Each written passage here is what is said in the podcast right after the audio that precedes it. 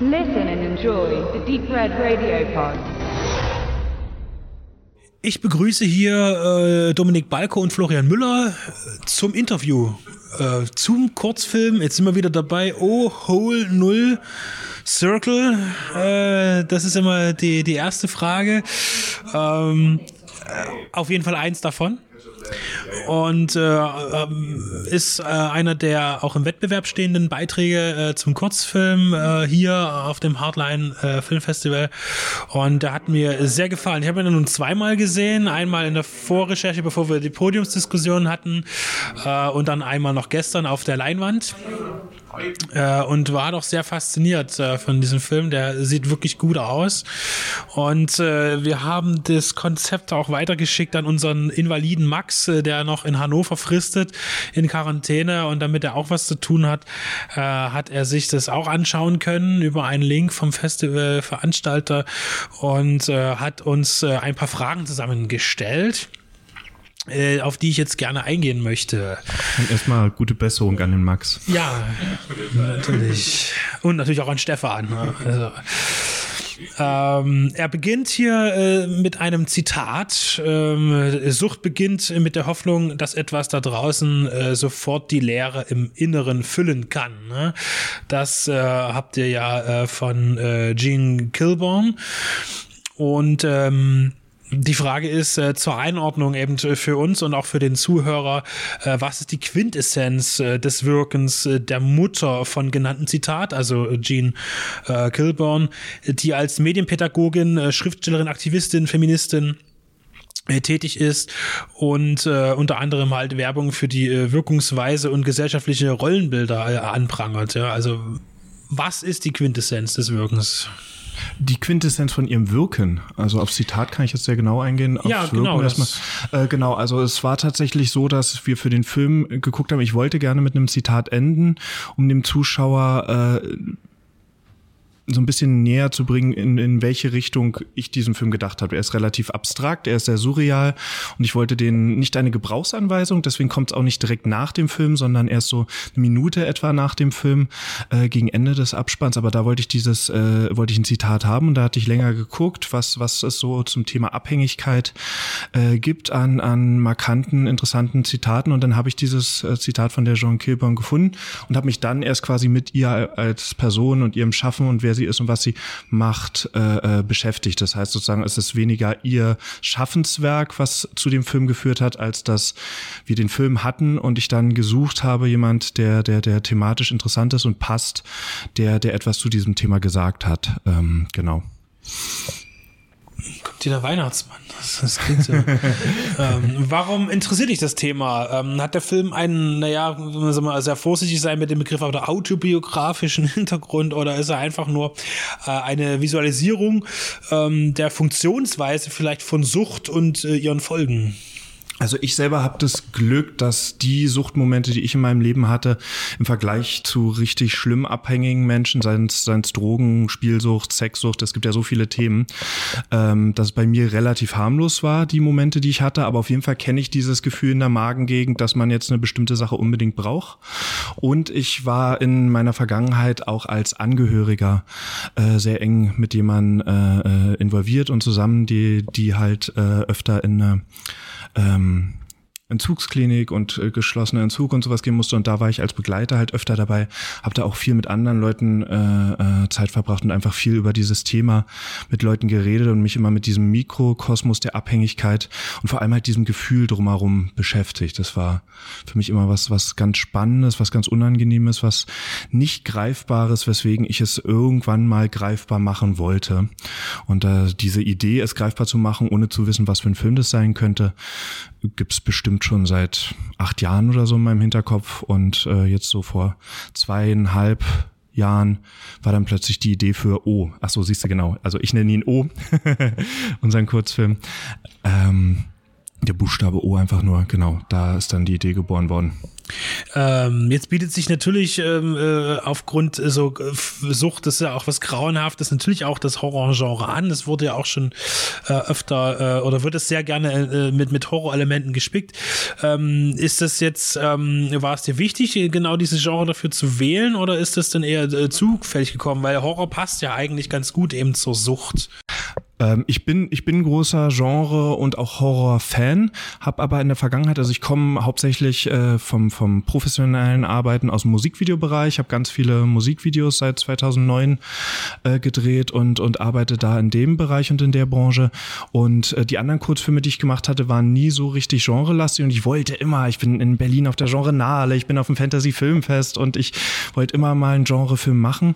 Und äh, da war dann, da kam dann eins und eins zusammen, als ich sozusagen diese Idee für O hatte, da war es einfach naheliegend, das wiederzugeben. Ich mag auch unseren kleinen Mini-Pitch-Satz, den wir irgendwie immer hinschreiben neben der Synopsis. Das ist, äh, äh, O ist ein Kurzfilm über den Horror von Abhängigkeit. Also es ist vielleicht nicht mal ein Horrorfilm, aber es ist ein Film über den Horror von Abhängigkeit. Das war so ein bisschen meine Intention. Ich habe den gesehen und ich hatte zwei Bands im Kopf gehabt. Das eine war Tool und das andere war FX Twin. Speziell wegen der, äh, wegen dem Lächeln sozusagen, dem völlig verzerrten, was ihr ja quasi noch mal ein bisschen angeschoben habt in der Postproduktion. Ähm, oder zumindest wirkt das so. Oder kann die so extrem die Mundwinkel verziehen. Ähm, ich kann ja das Geheimnis mal lösen. Ähm, unsere, unsere Hauptdarstellerin Nadine, die, die, die grinst halt ganz wild. Wenn ihr den Film googelt, werdet ihr Bilder äh, zu dem Film sehen von ihrem Grinsen. Die, die grinst halt die ganze Zeit in dem Film oder sehr viel. Äh, in der allerersten Szene, wenn sie in diese Mauer reinguckt, da haben wir in den letzten paar Frames es minimal ein bisschen länger gezogen, digital. Alle anderen Sachen sind 100% ihr Grinsen. Also wir haben VFXen in dem Film, aber äh, dann nicht mehr ihr Grinsen angefasst tatsächlich. Und äh, du hast recht, äh, das das Tool-Video kenne ich, das andere kenne ich glaube ich nicht, ähm, aber da habe ich gar nicht bewusst dran gedacht, aber ich sehe es momentan immer wieder. Äh, jetzt äh, The Sadness habe ich letztes Jahr im Kino gesehen, da gibt's ja auch diese äh, grinsenden Zombie-Wesen und so, das ist einfach, finde ich, was wahnsinnig Unangenehmes, so ein, so ein starrendes Grinsen, wenn einer äh, jemanden einfach nur anstarrt, das hat sofort so was Unangenehmes, nicht unbedingt der schlimmste Horror, aber es hat was sehr Unangenehmes, finde ich.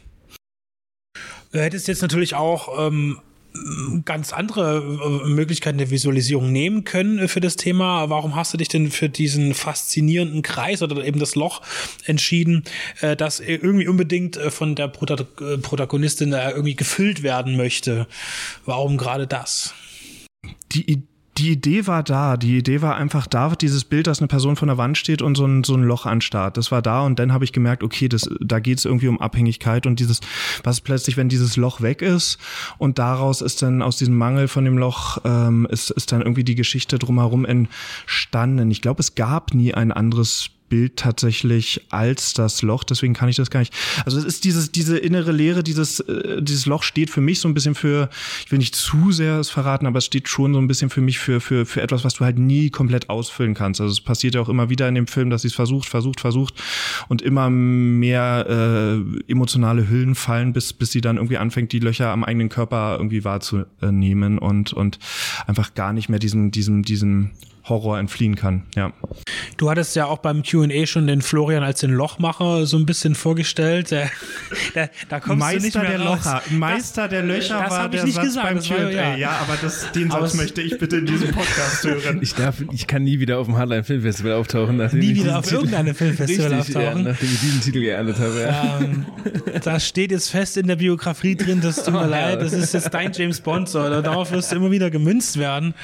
Ähm, wie ist denn, ähm, äh, warst du den, hast du den gesamten Prozess des Drehens auch mit begleitet? Warst du dabei? Kannst du uns sagen, wie äh, zeitaufwendig war die Produktion hier äh, direkt beim Drehen? Also äh, auch Corona geschuldet ähm, gab es ja durch äh, Dominik und äh, der fantastischen Kamerafrau und äh, Nadine eine Prävisualisierung. Die haben alle Shot für Shot alles äh, mit mit einfachsten Mitteln vorgedreht und hatten dann sozusagen eine Videoshotlist, an die sie sich sehr konkret am Set selber langhangeln konnten.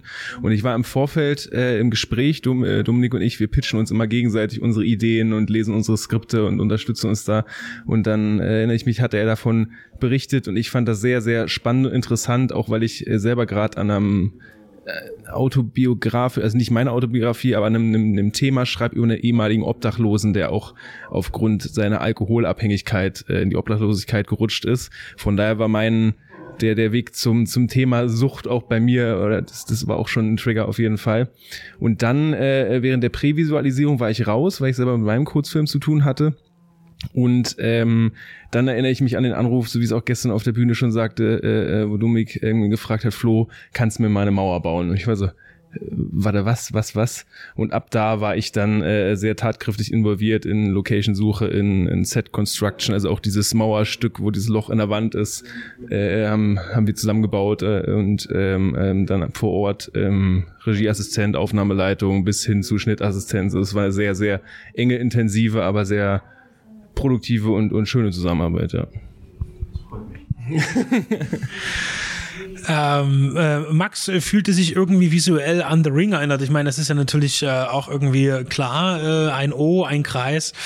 Ähm, ist das tatsächlich irgendwie mal im Kopf gewesen, äh, dass das irgendwie damit in Verbindung gebracht werden könnte oder ähm, dass da jemand sagen könnte, ja, das ist irgendwie, kommt mir bekannt vor. Ähm, dass etwas aus Löchern herauskommt oder brunnenartigen eben, ist das äh, bewusst mal gewesen, dass auch hier könnte ja mit Ring in Verbindung gebracht werden oder? Genau das schwarzhaarige langhaarige äh, Mädchen äh, oder Frau in unserem Fall. Ähm, definitiv mal irgendwo ein Bild, was ich mit meiner Kamerafrau durchgegangen bin. Was ich bei meinen Filmen immer ganz gerne mache, ist fürs Team, manchmal nur für die Schauspieler, manchmal nur für Kameradepartment, so ein, so ein, ist das illegal? Ich weiß es gar nicht. Das sind gerippte Filme dann, weil die ich von meinen Original-DVDs und Blu-rays rippe. Aber für mein Team quasi so ein Dropbox, äh, Google Drive-Ordner, wo die dann auf Filme zugreifen können und einfach sich bestimmte Filme angucken können. Da war Ring jetzt nicht dabei, aber ich verstehe es. Ich habe auch viel, äh, äh, falls ihr euch im Manga-Bereich auskennt, äh, Junji Ito gestern gehört als Reaktion, äh, der, der Manga und auch Verfilmungen äh, hat, die, die sehr intensive Kurzgeschichten, da gibt's Uzumaki als Kurzgeschichte, wo, wo eine Frau oder ein ganzes Dorf von so einer Spirale emotional gefangen ist. Äh, das sind Sachen, die ich dann so bei der Recherche entdeckt habe, aber die nicht äh, unbedingt visuell beeinflussend waren. Die, die stärksten, die prägendsten Sachen, glaube ich, wo meine Kamerafrau und ich und auch unsere Beleuchterin äh, ganz stark hinterher waren, waren tatsächlich äh, David Lynch Eraserhead, ähm, Roman Polanski Ekel oder Repulsion. Und tatsächlich, was ich immer sehr lustig finde, ist, wir, ich habe äh, das Original Tanz der Teufel, Evil Dead, habe ich in Schwarz-Weiß farbkorrigiert. Guckt euch den mal, wenn ihr irgendwie technisch die Möglichkeit habt oder euren Fernseher einfach auf Schwarz-Weiß runterstellt. Das ist ein total cooler Schwarz-Weiß-Film, wenn man das Original Evil Dead von 81 sich in Schwarz-Weiß anguckt. Das waren so diese drei Hauptreferenzen, an denen wir uns tatsächlich äh, äh, lang gehangelt haben und trotzdem irgendwie eine eigene Sprache entwickeln wollten, daraus einfach inspiriert. Äh, Max, äh, fiel noch ein, dass du ja Berliner bist. Und da äh, dachte er dann auch gleich irgendwie an Jörg Buttgereit, auch als, als jemand, der äh, ja auch in der Independent-Filmszene ja groß geworden ist und da seinen Weg gegangen ist. Äh, die Art und Weise der visuellen Umsetzung ist halt auch bei ihm sehr einfach, aber sehr, sehr aussagekräftig. Das vergleicht er auch mit deinem Film äh, und äh, wollte wissen, ob da äh, auch eine gewisse Inspiration herrührt oder du bewusst auch Jörg Buttgereit als äh, Filmemacher wahrgenommen hast in deinem Sein. Äh, Jörg habe ich tatsächlich privat nur irgendwie ein, zwei Mal kurz zwischen Tür und Angel auf irgendwelchen Veranstaltungen getroffen. Von daher kenne ich ihn jetzt privat nicht sehr gut. Ich kenne, ich, ich bin mit Andreas Marschall, äh, einem Freund und Kollegen von ihm, äh, befreundet. Äh, aber Jörg selber kenne ich jetzt nicht so intensiv. Ähm, habe tatsächlich erst in letzter Zeit so seine, äh, äh, seine Filme nachgeholt. Also ich kannte natürlich sein German Angst-Segment, äh, aber Nekromantik kannte ich halt immer nur als das Poster und den Titel und habe ich, glaube ich, erst dieses oder letztes Jahr nachgeholt. Äh, seine, seine, da gibt's so eine schöne britische vier äh, Blu-Rays äh, mit Schramm, den beiden Nekromantik-Teilen und noch irgendein Film, der mir gerade nicht einfällt. Todesking, genau, genau. Da habe ich sie nachgeholt ähm, und, und war halt fasziniert, was er gemacht hat, was er sich sich getraut hat. Ich lese natürlich viel von ihm, wenn er irgendwie in der Deadline und so immer seine, seine Sachen schreibt und postet. Ich finde ihn als Autoren und als Film, ist es dann Filmwissenschaftler? Ich glaube, als Filmwissenschaftler oder er, er Kommentator von Filmen. Er macht filmwissenschaftliche Arbeit. Wenn du genau. Dokumentarfilme über Monsterfilme drehst, ja, ist das ja stimmt. schon eine Aufarbeitung. Also da, da finde ich ihn, da finde ich ihn äh, besonders interessant, eloquent und, und, und, und spannend. Und genau, seine Filme sind seine eigenen Werke Also die Person ist sehr, sehr präsent in meinem Leben und meinem Bewegen in der Genrebranche. Seine Werke bis, bis vor kurzem tatsächlich äh, noch nicht so sehr. Final fragt Max an, wann denn das nächste Musikvideo von äh, Rapper Contra K kommt äh, von dir. Äh, versehen mit einem Zwinker-Smiley. Und ähm, äh, wie sehen deine nächsten Filmprojekte aus? Gibt es was? Äh, oder wenn es jetzt noch nichts Direktes gibt, gibt es einen Wunsch? Ähm, ja, zwei, zwei schöne Fragen. Ich gehe mal auf äh, beide ein. Ähm, ich habe sehr, sehr viel, ja, ich habe um die 60 Musikvideos in den letzten 10, 12 Jahren gedreht. Genau, da war Contra K bei. Allerdings die Contra K-Sachen sind wirklich, von daher auch der Swinker-Smiley, sind schon länger her. Äh, das war, bevor er seinen Sony-Deal hatte. Das kenne ich bei manchen Künstlern, kann man denn zum Major-Label mitgenommen werden, bei anderen nicht.